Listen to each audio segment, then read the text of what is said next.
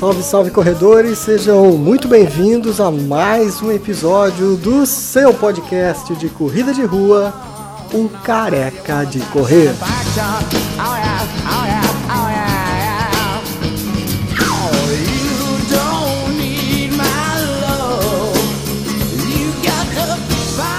E nesse episódio tem um bate-papo muito legal com o técnico especialista em corrida de rua Juliano da Silva. Ele que é daqui de Joinville, conhece muito de corrida de rua e vai nos dar uma aula de como é que o corredor, mesmo aquele que está começando e mesmo aquele que já tem uma certa experiência, deve se comportar durante uma corrida, na preparação de uma corrida, a preocupação com a alimentação e olha, dicas interessantíssimas a respeito do mental, é, de como é que a gente tem que lidar com a mente durante a corrida de rua. Esse cara é fera, se eu fosse você eu não perdia por nada esse podcast, ficava ouvindo ele inteirinho até o final. Esse bate-papo tem pouco mais de 30 minutos e você vai começar a ouvir a partir de agora. Juliano da Silva, professor de Educação Física há 15 anos, é, corredor de, de provas de meia maratona, maratona e ultramaratona. É, iniciei nos 5 mil, nos 5 quilômetros. Faz tempo? Iniciei nos 5 quilômetros com 16 anos, né? Hoje estou nos meus 39 anos, então aproximadamente 24 anos de corrida. Por que a corrida de rua? Por que não futebol, basquete, sei lá, qualquer outra coisa? Costumo dizer para os meus amigos que eu nunca consegui caminhar e mascar chicletes ao mesmo tempo. Então a mesma coisa aconteceu com uma bola e aí por isso que eu fui para a corrida de rua, onde que eu me identifiquei melhor. Me identifiquei, foi algo prazeroso e o que eu observei era algo que dependia somente de mim e não de um grupo né? Que aí conta muito. Então, muitas vezes no futebol, determinado grupo não ganha porque fulano não conseguiu passar o lance da bola, entre outras coisas, e aí, tipo, bota-se a culpa em todos os jogadores e menos em si próprio. E a corrida não tem jeito, é você que não chegou lá. Né? Justamente, a corrida é você contra você mesmo. Por causa da corrida, eu imagino você também optou pela tua profissão. Você hoje é professor de educação física, né? Tem uma série aí de graduações. Fala um pouquinho dessa parte também que eu acho que é legal que o pessoal conheça. Sim, eu entrei na faculdade de Educação Física em 2000, me graduei em 2004, depois da graduação eu fiz três a faculdade da Univille, licenciatura plena em Educação Física. Fiz especializações em Fisiologia do Exercício, é, Reabilitação Cardíaca para grupos especiais, Treinamento desportivo, Fisiologia da Performance, vários cursos de métodos de avaliação e prescrição de treinamento e recentemente consegui o título do Colégio Americano de Medicina do Esporte de Fisiologia do Exercício e Esporte. Não sei se isso é verdade ou não, você vai me dizer se é ou não. Existe algum preconceito com a corrida de rua lá na academia, lá dentro da, da faculdade? Porque não é um esporte de elite, é um esporte popular, tal como o futebol. Como é que é isso lá dentro da faculdade? Bom, na, na formação do profissional de educação física. É, então, na minha época era, era muito escasso esse, esse programa, né? Tanto, tanto que o boom da corrida aconteceu em Joinville a partir de 2008, mais ou menos, e até então não, não se ouvia falar de corrida de rua. Mal tinha corredores em provas que eram de referência em Joinville, por exemplo, a meia maratona de Joinville, ela atingia 150, 200 corredores no máximo, né? Hoje a gente tem a felicidade de fechar 1.800, acho que já fechou, chegou a fechar 2.100 corredores. Então de 2008 para cá houve o boom, mas naquela época não se falava de corrida específico para todas as pessoas, falava somente para performance, para jogos abertos, pan-americano e até mesmo para mundial. Só os né? profissionais, vamos dizer assim. Isso, era tudo meio que do que era se passado era muito voltado para profissionais. E, e, a nossa cadeira era muito curta na faculdade, não se dava tanto ênfase, tanto que as ênfases maiores eram para trabalhar em academia, trabalhar em escolas, entre outras questões. E eu, e eu pelo fato de já ser corredor e senti essa necessidade, eu fui atrás dessas especializações para quê? Para tentar buscar e me encaixar nesse contexto, neste meio, né? E deu certo, né? Oh, excelentemente, graças a Deus. Você não parou de correr, continuou estudando. A corrida evoluiu aí nos últimos anos? Ah, no meu ponto de vista, houve uma evolução muito grande, tanto que a gente pode observar pelos recordes, né? Cada ano recordes são batidos. Agora, recentemente, um espanhol, se eu não me engano, conseguiu bater o recorde do, de meia maratona, quebrando o recorde de etíopes. E então eu observo que houve muito, muita evolução, porque houve ações e pesquisas, e além disso, houve divulgação. Num retrocesso, muitas vezes em 2004 por aí, era pouco difundido artigos, lia-se pouco, era muito que os treinadores tinham de vivência de atletas. Então, ah, fizeram comigo, eu vou fazer com fulano, eu vou fazer com ciclano, então você não acabava tendo essas evoluções. Hoje não, você pega um, um, um artigo, por exemplo, do Alberto Salazar, que é treinador de maratona, e é muito bom, então você pode pegar esse artigo dele pela internet, essa coisa toda, identificar fatores, entre outras questões, identificar como que foi a metodologia de trabalho e poder adaptar num atleta teu em potencial. Claro que eu não posso adaptar ele para todo mundo, mas dá para dá achar determinadas variáveis e em cima disso tentar fazer com que esse atleta melhore a sua relação de performance e tudo. Só que neste contexto todo tem que fazer a avaliação física, identificar limiares de lactato, que é o ácido lático, né, tão conhecido, VO2 máximo, que é volume de oxigênio, é, velocidades de limiar, em qual velocidade que acontece a produção do ácido lático, qual velocidade que não acontece isso, quando que ele, o atleta faz um treino regenerativo, qual velocidade que é isso. Então tem que haver essa, essa, essas avaliações.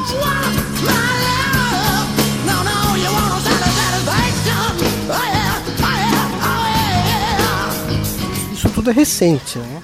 Muito recente e. Na época, lá em 2008, isso não existia não se falava e não tinha não tinham profissionais habilitados que realizavam esse tipo de avaliação. Hoje existe, por exemplo, ah, muita gente diz: "Ah, vamos fazer ergoespirometria". Beleza, vamos fazer essa ergoespirometria. Só que essa ergoespirometria é realizada num laboratório com clima ótimo, sem vento, sem atletas disputando, entre outras coisas, não se identifica essas variáveis que acontecem em prova. Então, hoje em Joinville, somente três profissionais são habilitados a realizar realizar esses testes, Gerson, Ivan Razeira e eu, que conhecemos essa prática e esse método, até mesmo pelo fato de a gente ser atleta de performance e, ao mesmo tempo, profissionais que prescrevem e avaliam para prescrever a performance. E tem os equipamentos também, né? A tecnologia ajudou muito durante esses anos todos, né? evoluiu. Hoje tem relógio aí que mede, não sei se com uma certa fidelidade ou não, o VO2 e por aí vai, né? É, na verdade, assim, os relógios eles mensuram através de dados cálculos matemáticos e muitas vezes não são tão fidedignos. Eu gosto de trabalhar com a relação do relógio e com, e com o teste específico em campo. Uhum. Com isso, a gente consegue ter uma, uma variabilidade de, do que, que aconteceu. Ou talvez o relógio superestimou ou baixo estimou esse atleta. Já a de campo, eu consigo trazer ele meio que para a realidade. E aí, se ele não rende na prova, eu consigo identificar quais fatores que ele também não está rendendo. É interessante que esses softwares, né, é, esse, essas tecnologias evoluíram, mas em contrapartida não adianta só ter a tecnologia, tem que ter o software e saber avaliar e identificar esses parâmetros no software para fazer a prescrição. Muitas, muitos profissionais que eu conheço, eles acabam só observando aqueles dados, eles pegam, ah, tá bom, deixa de lado, vai lá e faz uma prescrição manual sem utilizar aquele dado específico que é tão valioso, onde que não vai trazer lesão para o atleta, vai trabalhar no que ele realmente quer e ele vai começar a bater os seus recordes pessoais. Muita gente ouve isso que você está falando e fala: Meu Deus, deu um nó na minha cabeça. Será que eu preciso de toda essa tecnologia para começar a correr? Será que eu tenho que fazer algum exame? Será que eu tenho que me preparar? Me preparar? O que, que o corredor que está iniciando, ou mesmo aquele que já tem uma caminhada, precisa fazer para melhorar, para se aprimorar na corrida? Ele, ele tem que passar por isso tudo? Primeiramente, ele tem que pensar qual o objetivo que ele quer qual prova que ele está treinando específico para correr. Essa é a pergunta básica. O que, que eu quero da corrida? É, eu gosto muito da, de uma frase de Lewis Carroll que ele diz o seguinte: se você não tem objetivo, qualquer caminho serve. Esse qualquer caminho que vai te ou desestimular ou te trazer lesões. Então eu tenho que sempre traçar uma meta e traçar um objetivo. Aí em cima desse objetivo, aí eu vou identificar. Por exemplo, eu quero correr prova de 5 km. Para correr uma prova de 5 km, eu tenho que ter disponibilidade de correr pelo menos 8 a 10 quilômetros por semana. Se eu quero correr uma prova de 10 quilômetros, eu tenho que ter uma disponibilidade de 18 a 20, 25 quilômetros por semana. E Sempre assim o dobro mais um pouco o dobro e mais um pouco. Aí entra um porém, tá, Juliano, e se eu quiser correr uma maratona, eu vou ter que correr 84 quilômetros na semana? Não. Aí você corre menos, só que com intensidades um pouco maiores. E aí não é a distância da semana que vai te trazer uma boa resposta na maratona. É o teu histórico anterior. Quanto tempo você está treinando e qual que está sendo teu volume de treinamento para chegar nesse, nesse quesito da maratona. Isso faz uma diferença, né? Esse, essa caixa que a gente fala, esse tempo de prática do esporte faz muita diferença para o profissional, seja ele profissional ou amador, porque se ele tem uma bagagem, fica mais fácil lá na frente ele evoluir e ele também rende mais, né? Isso, ele rende, ele não se lesiona e em contrapartida ele começa a observar que os tempos deles, dele cada vez baixam mais, né? E aí ele tem o que a gente chama de técnica, ele tem a questão de ritmo que voga muito, muitas vezes uma saída errada e nos primeiros 5 quilômetros numa prova de maratona, você pode comprometer os outros 37 quilômetros e aí você tem 37 quilômetros se arrastando porque você saiu os primeiros 5 quilômetros muito forte. Isso só para exemplificar, né? Um caso desse desse. É, é, um caso à parte, né? Um caso à parte. o que é muito comum também, às vezes pessoas pouco experientes, né, acabam se afobando na hora da saída de uma corrida e se quebram lá na frente.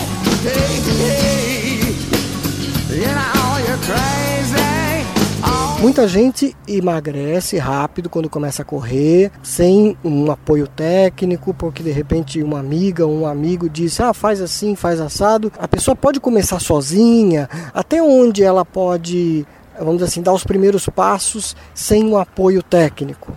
Eu recomendaria assim, ó, então traça um objetivo, né, identificou, ah, eu gostaria de correr 5 quilômetros. Nesses 5 quilômetros você pega 10 quilômetros por semana e distribui em quantas vezes você quer treinar por semana. Então, digamos que você vai treinar 3 vezes na semana. Eu pego 10 quilômetros, divido por 3, vai ser na casa dos 3,5, 3,3 quilômetros por dia de treino. Aí nesse, nesse período eu recomendaria assim, ó, o que você se sente confortável pode caminhar durante a corrida para recuperar o fôlego, pode dar continuidade, mas numa velocidade mais baixa, num trotezinho, alguma coisa do gênero, por um período de seis semanas, talvez dois meses, oito semanas, né? Com isso já vai trazer grandes benefícios. Você vai realmente emagrecer, você tem que começar a pensar que você precisa cuidar mais da sua alimentação, ingerir mais líquidos, porque você está suando mais, você está respirando mais e com isso não gera desidratação, que desidratação também é um dos causadores das lesões de tecidos moles, as articulações, as inflamações também pode ser casos das, das desidratações junto com as ações de impacto. Procura um ambiente de corrida onde que você não precisa ficar saltando degrau, calçada, pulando calçada para subir, pulando calçada calçada para descer, onde que a rua tem um grau de inclinação muito grande, procure ruas mais planas, invista num calçado, um calçado que você se sinta confortável, que não te aperte, é, meias que não tem costura, que também não apertem os dedos, entre outras questões, e com isso tu vai começar a ter os primeiros passos e começar a ter o prazer da corrida. Se sentir necessidade, ah, agora eu gostaria de evoluir, gostaria de bater meus recordes pessoais, entre outras coisas, me procure. Uhum. E para te procurar é muito fácil, tem que fazer o quê? Entrar em contato com quem? Ah, WhatsApp 99931 3324 ou Instagram, personal Juliano. É, Facebook eu não utilizo mais, muito pouco, mas mais o Instagram e o WhatsApp, né? É só seguir também a CRJ, o Joinville Run. Participar dos treinões aqui em Participar Joinville. dos treinões, é, perguntar para um ou outro, oh, conhece o Juliano da Silva, treinador, essa coisa toda, todo mundo já sabe quem que eu sou e já passa os contatos ali também. E quem não sabe quem você é, então fala um pouco da tua trajetória aí como corredor. O que, que você já conquistou, o que, que você já correu morreu. A história é longa, eu sei, mas dá uma abreviada aí. Tá. Jogos abertos, 96 e 97. 10 km eu fui terceiro colocado. 5 km eu não consegui conquistar pódio. Internacional universitário, fui o quinto colocado na meia maratona no, na Unicinos. No Vale dos Sinos, né, no Rio Grande do Sul, o preparativo para o Mundial Universitário, em 2002. Participei de provas de 5 km, 10 km, meia maratona, me identifiquei muito mais na, na maratona, meias maratonas, já cheguei em segundo colocado na meia de Joinville, há uns seis anos atrás. Quantas meias ainda? Eu tenho meia maratona desde 2001 que eu comecei a correr meia maratona, então mais ou menos umas três na época, por ano e nos últimos anos eu estava na casa dos 7, 8 meia maratona por ano. Né, maratonas eu faço na casa de 4 a 5 maratonas por ano. Ano passado eu bati o meu recorde realizando duas ultramaratonas, três maratonas. Este ano eu vou realizar três ultras maratonas e quatro maratonas. Tá. Quais são elas aí para o pessoal ah, ficar com vontade? Ano, né, começamos agora dia 24 de março com a ultramaratona dos amigos no Piraí de 50k. Depois estou pensando de fazer uma de 6 horas aqui no interior do Paraná e tem a de Morretes a Garuva de, de 160 quilômetros em setembro.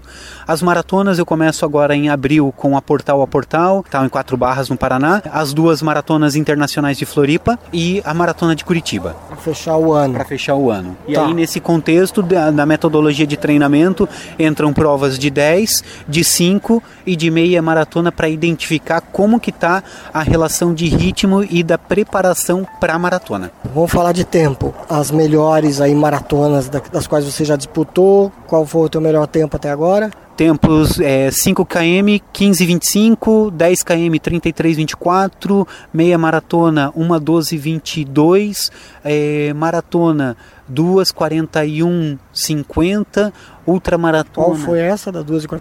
A maratona de Itajaí. Ultramaratona de 50k 3 horas e 40 e uns quebradinho, é, 84 km, duas maratonas seguidas, num, uma maratona no sábado, outra maratona no domingo. É, em Florianópolis, em Praias e Trilhas, 8 horas e 59, chegando em segundo colocado, atrás do Daniel Meyer, grande ultramaratonista Daniel Meyer. Ultramaratona de 105 quilômetros, Morretes Aguaraqueçaba, de 10 horas e 10 minutos. 10 horas? Isso. Correndo. Correndo. É, sem parar. Sem parar. Sem andar. Anda, anda, anda porque é, é, tinha um trecho que se chama Terra, é, Serra Negra, no quilômetro 82 aproximadamente, de cerca de 5 quilômetros e 200, que o equivalente ao mirante no grau de inclinação constante, né? Então esse trecho eu fiz todo, todo ele caminhando. Mas mesmo assim 10 horas é muita coisa.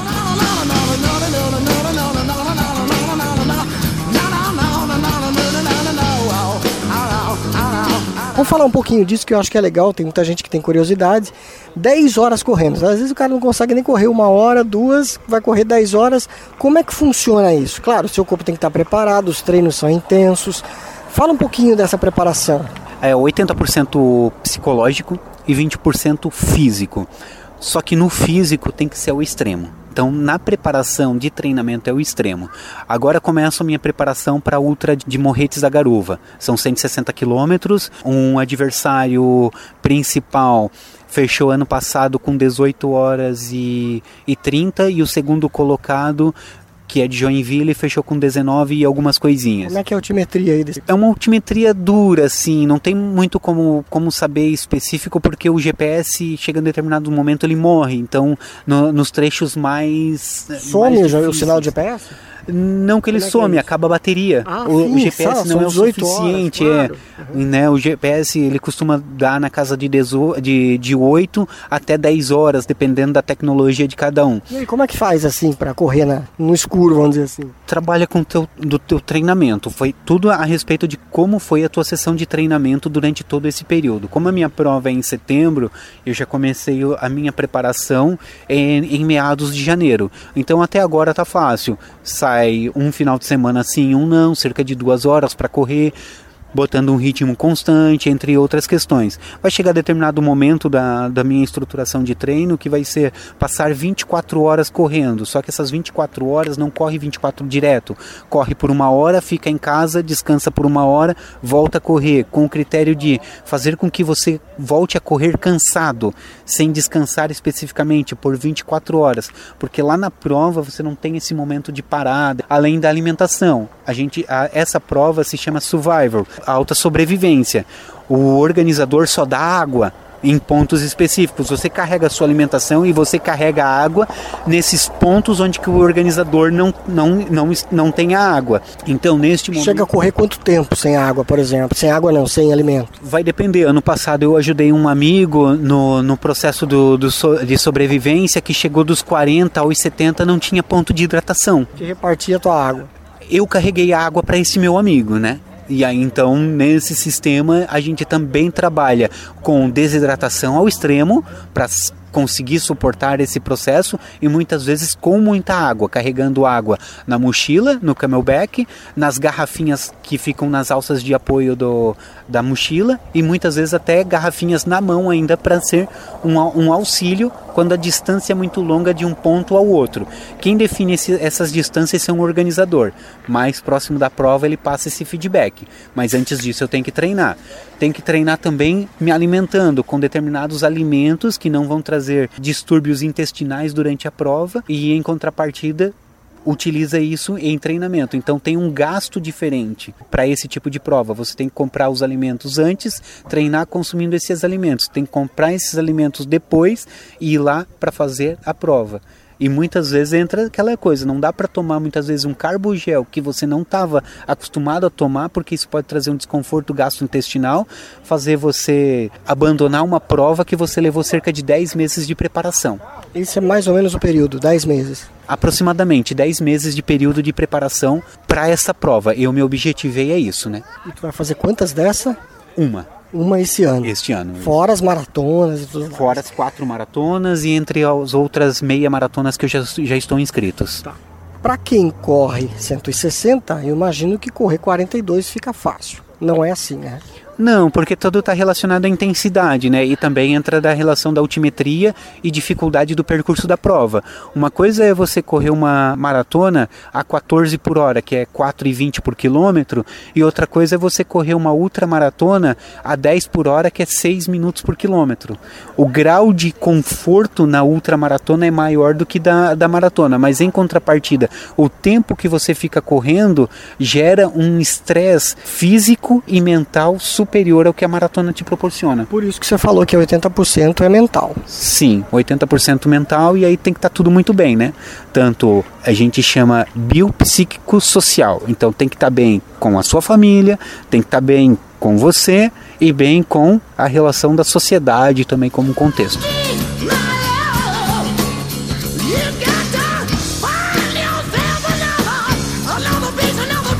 Vamos falar disso, que eu acho que isso é importante. O corredor, muitas vezes, ele usa a corrida para se desestressar, para perder peso e esquece desse trio aí. Enfim, você tem que estar tá bem para você disputar as suas competições, você tem que estar tá bem para você estar tá equilibrado na corrida, você tem que estar tá bem para você evoluir. É assim mesmo? Sim, em tudo. Isso que vai mostrar que você vai bater os, os seus recordes pessoais, né? São esses parâmetros e essas, essa tríade que a gente pode se dizer que vai fazer com que você evolua. Quantas vezes você levantou de manhã, estava inscrito na prova, você diz bem assim, poxa, hoje eu não tô legal para correr e realmente aquele dia não, não sai. E quantas vezes você acordou e diz assim, pô, hoje eu vou bater o meu recorde pessoal, hoje eu vou para cima, essa coisa toda, e aquele dia sai. Então isso voga muito, né? E isso e para isso acontecer, você tem que ter uma boa noite de sono, uma boa ingestão alimentar no dia anterior, estar bem com a família, a família muitas vezes estar interagindo, né? Hoje, graças a Deus, a minha esposa e o meu filho já estão indo me acompanhar nas provas, então isso me traz um, uma, uma, um conforto e uma visão melhor a respeito. E em contrapartida até mesmo a relação da financeira, você saber o seu lugar, saber quem que você é, o que que você está fazendo, tanto para você para sua família, como até mesmo para a sociedade. Ah, estou ajudando fulano, beltrano, tá tudo certo, né? Não tenho problemas, não tenho risco, entre outras questões. Isso vale para quem corre 5, para quem corre 10, para quem corre 42, vale para o corredor em geral, né? Essa tríade é importante. Você falou do mental, vamos voltar nessa questão do mental, que eu acho que isso é base para qualquer corredor. Muita gente que começou a correr falava: jamais eu, eu achei que pudesse um dia correr 5 foi lá e correu. Depois, eu jamais achei que um dia fosse correr uma maratona, foi lá e correu. Até onde o mental realmente define um corredor? que eu observo é muita crença de, de desestímulo. Ah, você não consegue, você isso, você aquilo. E perdeu-se essa noção que, tipo, não, vai lá, eu acredito em você, você dá conta. Você consegue, você supera. Olha o, o, o seu histórico, que você já, já desenvolveu a respeito disso. Então, está faltando isso. E muitas vezes, até para nós, é de identificar isso. Olha, eu já fiz isso, então eu sou capaz daquilo. Muitas vezes vai depender do teu grau também emocional e tudo. E aí eu recomendo procurar um psicólogo para tentar identificar o que está te travando e o que está te fazendo né, não progredir perante a isso, né? Porque muitas vezes você é super determinado, super dedicado, chega lá na prova, a prova não acontece, que a gente chama que é o leão de treino. O cara treina, faz tudo certinho, mas chega na prova ele não desenvolve, para na metade da prova e entre outras questões. E aí entra sempre aquela coisa, ah, mas poxa, investi tanto naquela prova, queria tanto aquele título, queria tantas coisas. Por quê? Porque aí é o psicológico dele que nunca deixou ele evoluir. Né? E aí eu recomendo procurar um especialista para tentar identificar e trabalhar essa questão primordial, né? Porque chega uma hora que o cara entra em pânico, né? Ou ela, né? Pô, não consigo, na hora H não vai, eu tento e não consigo, né? Bom, pro corredor agora que está pensando, você falou de tecnologia. Muitas vezes o cara começa na corrida e fala: Não, vou comprar um bom relógio, vou comprar um bom tênis eu já sou corredor. Precisa se preocupar com isso no começo ou não precisa?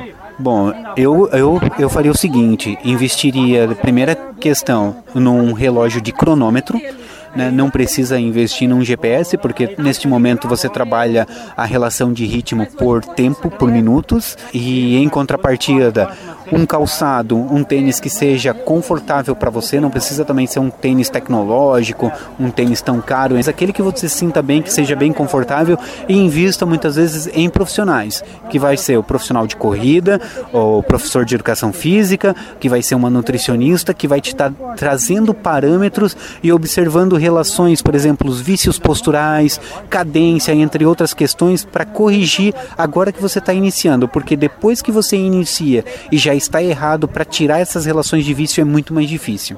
O que é mais importante na corrida?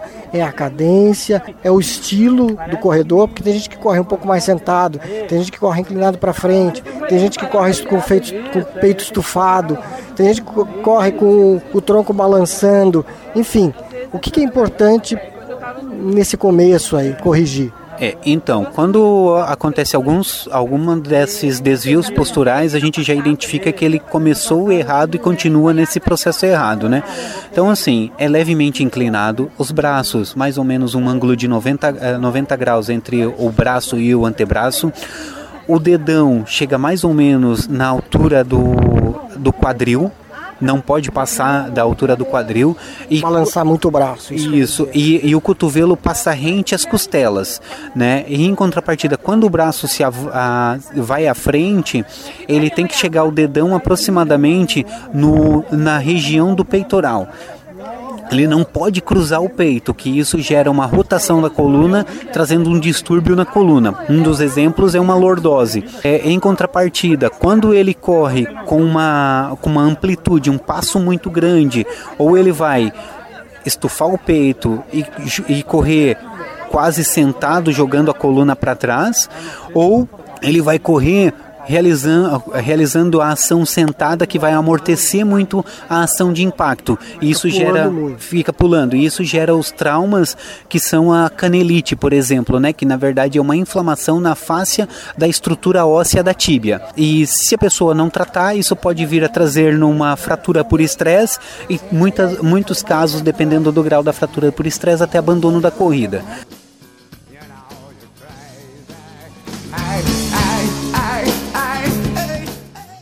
A canelite é por causa de uma postura errada. Postura errada e uma frequência de passada muito baixa. Isso gera muito impacto. E aí, o que, que eu tenho que fazer? Inclinar levemente o tronco, realizar essas ações de controle mecânico do braço e, em contrapartida, aumentar as ações de movimentação do braço.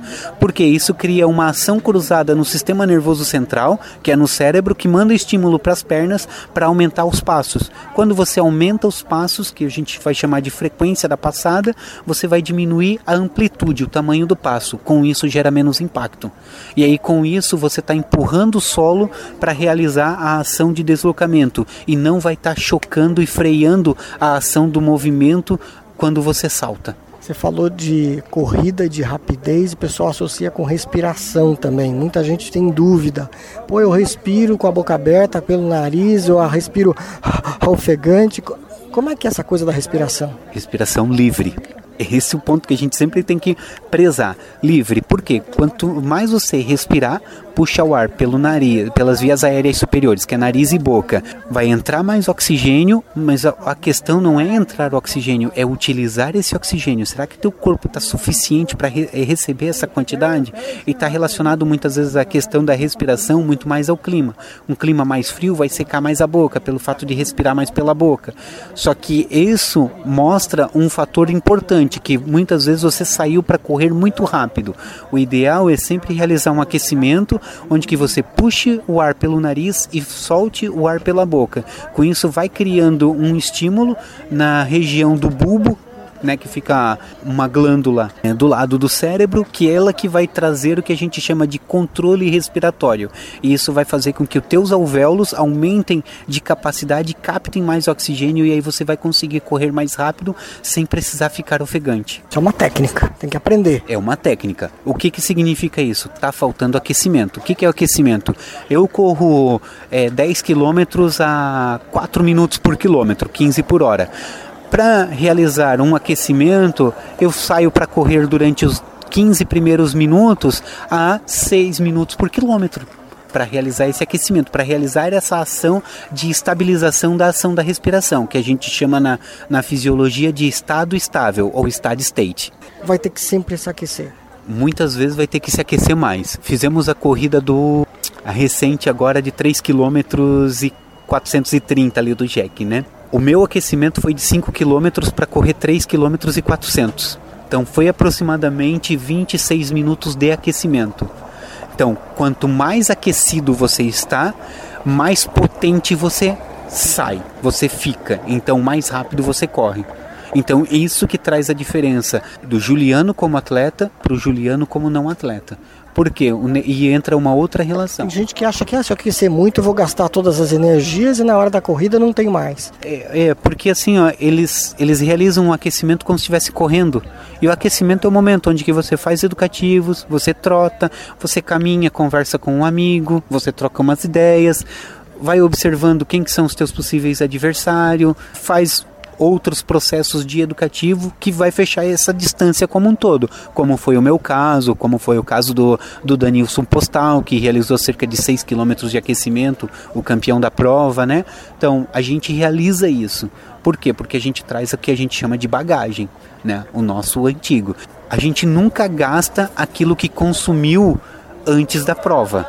A gente gasta aquilo que a gente já tem armazenado no corpo durante a prova aquilo que a gente consumiu antes da prova, que vai ser o café da manhã, o carbogel, independente de qual tipo de, de produto ou suplemento que, o, que a pessoa toma, ela, ele vai servir somente para recuperação muscular após a prova. Ele ainda está dentro do estômago, fazendo o processo digestivo, o processo enzimático, entre outras questões, para mandar para as células que foram lesionadas.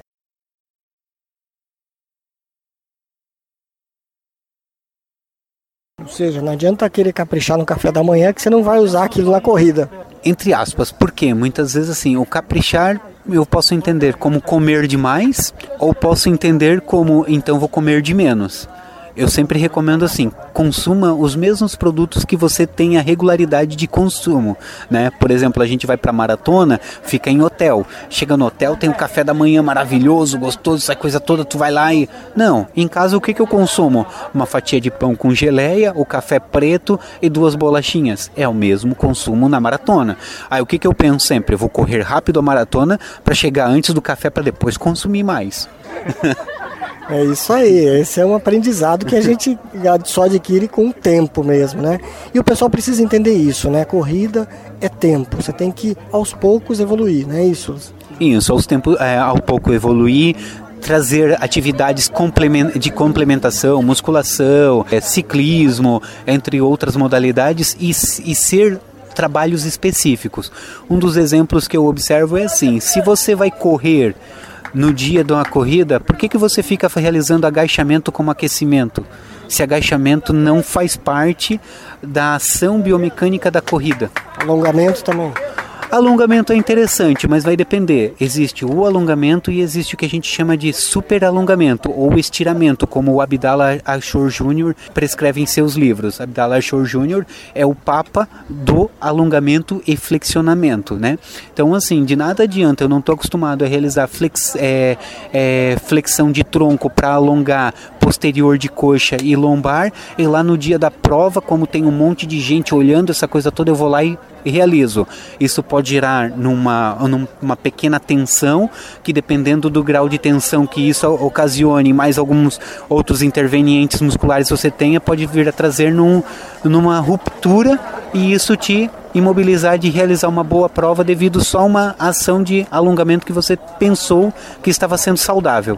É. Por isso é importante o treinamento, por isso que é importante também você escolher um profissional legal para poder fluir na, na corrida, evoluir e tudo mais. Sim, é fundamental, né? Procurar alguém que, tipo, faça você atingir os seus objetivos pessoais. Recado final aí para os corredores que ouviram, tiveram, né, a curiosidade de, de te ouvir até esse momento. O que, que eu não te perguntei ainda que você acha que é importante enfatizar aí nesse bate-papo? É, é interessante cuidar bastante, principalmente da postura, cuidar do trânsito. Hoje a gente tem uma, um interveniente muito grande, determinados horários a gente não consegue treinar devido a muito trânsito, né?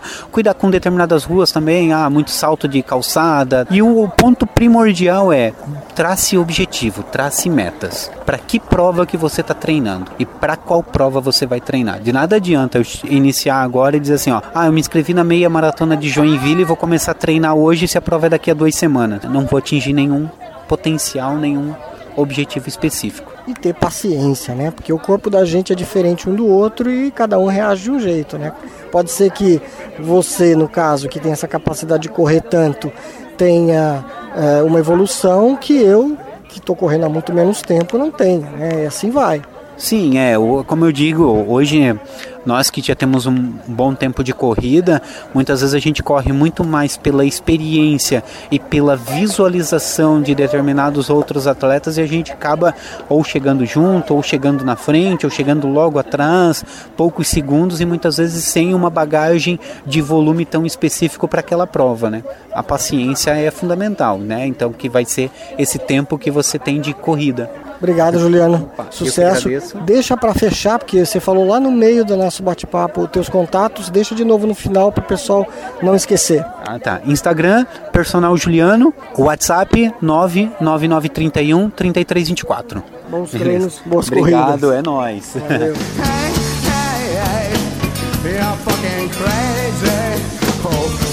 Grande Juliano da Silva, é por isso que esse cara é tão querido aí entre os corredores de rua da cidade, justamente por esse conhecimento todo e muito mais do que isso também pela sua capacidade de repassar isso para os corredores, claro, porque ele tem toda essa experiência, porque ele também é um corredor de rua ativo e corredor dos bons.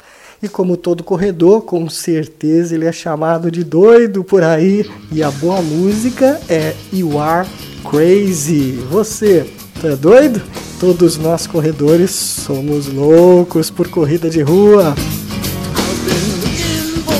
Você sabe que pode acessar Careca de Correr pelo Spotify, pelo iTunes, pelo Google Podcasts e por outros agregadores de áudio repasse aos seus amigos, compartilhe esse áudio e fiquem com Guns N' Roses. You are crazy. Bons treinos, boas corridas.